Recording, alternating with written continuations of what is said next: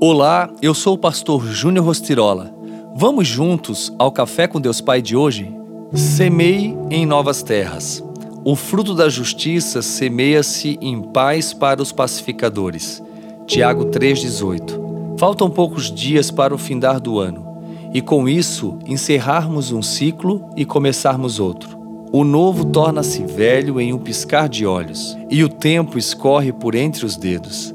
Desse modo, um novo ano está prestes a se iniciar e existem muitas coisas que queremos deixar ao encerrar este, assim como uma borboleta abandona seu velho casulo.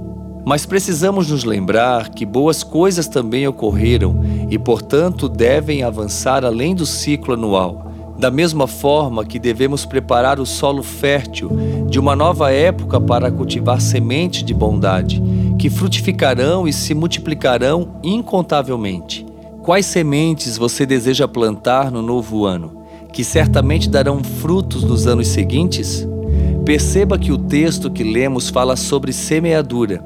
Em suas atitudes, palavras e comportamento estão sementes que você tem plantado em suas relações com as pessoas.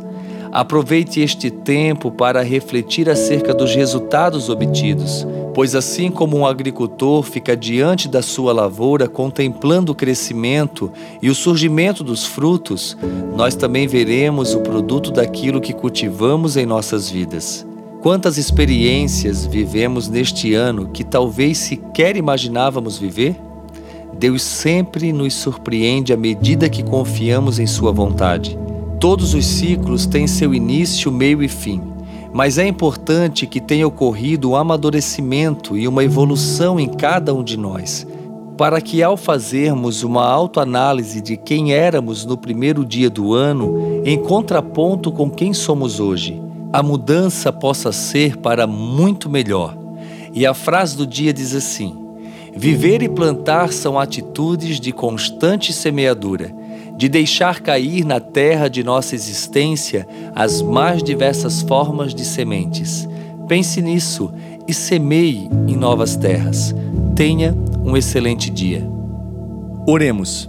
Pai, em nome de Jesus eu oro por esta vida, para que hoje o Senhor entregue novas sementes em Suas mãos e revele a estação e as novas terras onde estas sementes devem ser semeadas para que no tempo certo o Senhor haja e que ela venha de fato viver uma grande colheita. Que assim seja, em teu nome, Jesus. Amém.